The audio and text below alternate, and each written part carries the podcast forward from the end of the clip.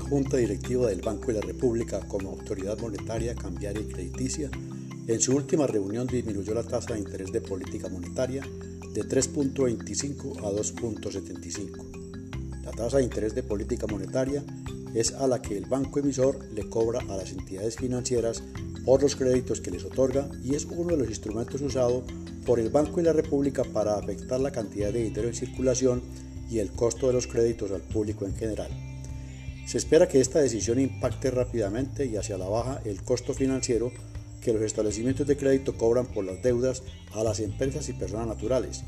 Pero no es así, ya que la transmisión del efecto no es igual como cuando sube la tasa de intervención, pues el resultado en el costo del crédito es inmediato. Esta medida de la Junta Directiva aumentará las utilidades de los intermediarios financieros debido a que seguirán prestando a tasas tan altas con costos decrecientes. El gobierno debe, por decreto de emergencia económica, fijarle límites máximos a la tasa de intermediación, obligando al sistema financiero a disminuir el costo del crédito hasta sus justas proporciones.